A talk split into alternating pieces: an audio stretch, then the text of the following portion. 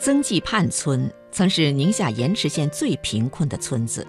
二零一零年，朱玉国当选村支书，他向村民描绘出让每个娃都上得起学、有医保、让穷人看得起病、实现老有所养这三个梦想。我心目中的小康，呃，户户有新房，有小车，我有存款，没有违章，人人都有健康。为了早日甩掉贫困帽子，实现梦想。朱玉国多方争取资金，从二十万元互助资金起步，走联保贷款，让贫困村民以诚信做抵押，贷款五千三百多万元，发展滩羊养殖等特色优势产业，走上了发洋财的脱贫致富路。村民牛生奎，哎，就听话就听话。